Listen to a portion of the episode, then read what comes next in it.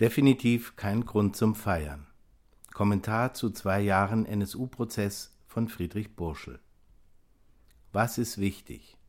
Nach 200 Prozesstagen und fast zwei Jahren NSU-Prozess wird es zunehmend schwieriger, sich auf das Wesentliche zu konzentrieren. Zu viele Prozesstage, zu viel Stoff, zu viele Details, zu viele Zeugen, zu viel Pausen, zu viel Leerlauf und gleichzeitig zu viel Geschehen im Saal A 101 in München, das sich allenfalls noch anekdotenhaft darstellen lässt. Die Aufregung der Wochen vor dem Prozess, als zwei turbulente und von allen Medien gehypte Akkreditierungsrunden uns im April 2013 in Atem hielten und als viele Medienschaffende noch dachten, mit ihrer Zulassung zum Verfahren das große Los gezogen zu haben, ist verflogen. Einige der Auserwählten sind sich unterdessen nicht mehr so sicher, ob das Losglück nicht letztlich ein Fluch war. Nicht nur der monströse Inhalt des Verfahrens, ebenso die Arbeitsbedingungen im Münchner Gerichtsbunker sind auch für hartgesottene Berichterstatterinnen und Berichterstatter enorm belastend. Verstörend auch der Umgang des Vorsitzenden Richters Götzl mit den unterdessen rund 50 Zeuginnen und Zeugen aus der Naziszene und etlichen vorgeladenen ehemaligen Nazi-V-Männern. Gewiss nicht zu früh brach es am 199. Prozesstag aus Nebenklageanwalt Javus Narin, er vertritt die Familie Bulgarides, heraus. Er schäme sich, so bekannte Narin, wenn er außerhalb des Gerichtssaals gefragt werde, wie es sein könne, dass offensichtlich lügende Nazis stets ungeschoren den Gerichtssaal verlassen und sich im Anschluss im Internet oder in sozialen Medien verächtlich über das Affentheater in München äußern könnten. Narin sagte, er würde sich wünschen, dass Richter Götzl mal in der Weise, wie er mit ihm und anderen Nebenklageanwältinnen und Anwälten umspringe, auch mal Nazizeugen auf die Hörner nehmen würde. Tatsächlich legt der große Vorsitzende, der den Prozess eisern autokratisch lenkt, eine erstaunliche und inzwischen kaum noch nachvollziehbare Langmut an den Tag, die den offenen Lügen, vorgeschobenen Erinnerungslücken, frechen Provokationen und dreisten Auftritten in keiner Weise mehr angemessen scheint. Gegenüber der Nebenklage aber fährt der Richter schon beim geringsten Anlass einen irgendwie hilflos wirkenden Jähzorn hoch, der eher peinlich berührt als einschüchtert. Die rechte, terroraffine Szene im Lande lacht sich schon jetzt ins Fäustchen. Und das ist für den Umgang mit dieser dunkelbraunen Klientel nichts weniger als fatal auch gegenüber der nach wie vor aus kaum noch nachvollziehbaren Gründen von ihrer Verteidigung zum Schweigen verdonnerten und sich stur unbekümmert gebenden Hauptangeklagten legt Richter Götzl eine exquisite Rücksichtnahme an den Tag.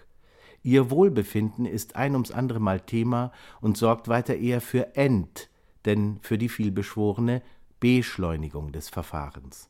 Zuletzt reduzierte Götzl aufgrund des psychischen Drucks, der auf Frau Zschäpe laste, die wöchentliche Frequenz der Verhandlungen von drei auf zwei Tage mit unabsehbaren Folgen für die Gesamtdauer des Verfahrens, das schon jetzt bis Januar 2016 terminiert ist.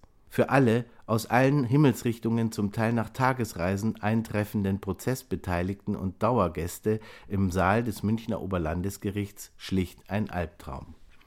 Dabei durften andere Tendenzen in der Verhandlungsführung des Vorsitzenden durchaus hoffnungsfroh stimmen.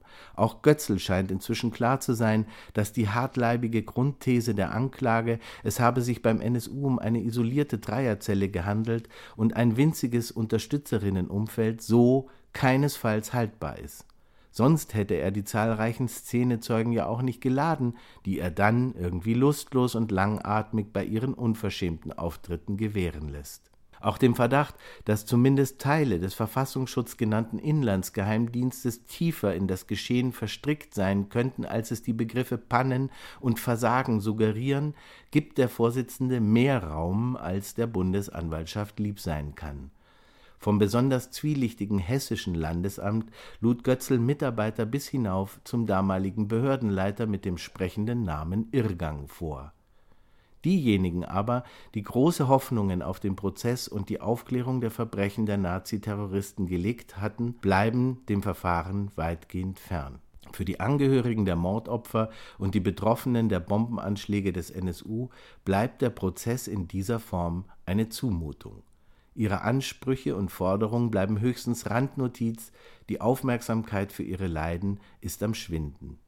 Zu Beginn des Jahres rückte die in Anführungszeichen Abarbeitung des Nagelbombenanschlags in der Kölner Kolbstraße noch einmal den Horror der Anschläge und das Trauma der vielen Betroffenen in den Mittelpunkt als Wochen später zum 190. Prozesstag am 5. März noch einmal ein psychiatrischer Gutachter über die Verletzungen und schwerwiegenden psychischen Folgen der Bombe für den am schwersten Verletzten berichtete, aus dessen Körper neun zehn Zentimeter lange Zimmermannsnägel entfernt werden mussten, nahm kaum jemand den in diesem Bericht enthaltenen Skandal zur Kenntnis, dass nämlich der 2004 schwer verletzte und traumatisierte acht Jahre lang auf seine Anerkennung als Opfer gemäß Opferentschädigungsgesetz kämpfen musste.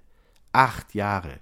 Unfassbar. Für zusätzliche Irritation sorgen die bizarren Erkenntnisse der neu eingesetzten parlamentarischen Untersuchungsausschüsse der zweiten Welle in Baden-Württemberg, Hessen und Nordrhein-Westfalen, die bestimmte Ermittlungsaspekte, die im Prozess in München schon abgeschlossen waren, neu aufrollen und zu Erkenntnissen kommen, die zum Teil über die Ergebnisse des Münchner Verfahrens hinausgehen oder andere für die Beurteilung des monströsen NSU-Komplexes hochbrisante Dinge zutage fördern. Das Innen des in seinem Betonsarkophag hermetisch inszenierten Münchner Verfahrens scheint in keinem Zusammenhang mit dem Geschehen außerhalb zu stehen, und das führt zu einer verstörenden Ungleichzeitigkeit, die angesichts weiterer Untersuchungsausschüsse wie etwa den Neuauflagen in Sachsen und Thüringen eher noch zunehmen dürfte. Und schließlich die vielbeschworene gesellschaftliche Auseinandersetzung über Rassismus, Alltagsrassismus, staatlichen und institutionellen Rassismus, über die verheerende Rolle der Inlandsgeheimdienste in einer offenen Gesellschaft und angemessene Konsequenzen aus der NSU-Katastrophe für diese Dienste? Fehlanzeige. Außer einer ganzen Reihe zum Teil ausgezeichneter künstlerischer und theatraler Versuche des Umgangs mit dem Horror NSU gibt es wenig wirklich greifbare und angemessene politische Reaktionen.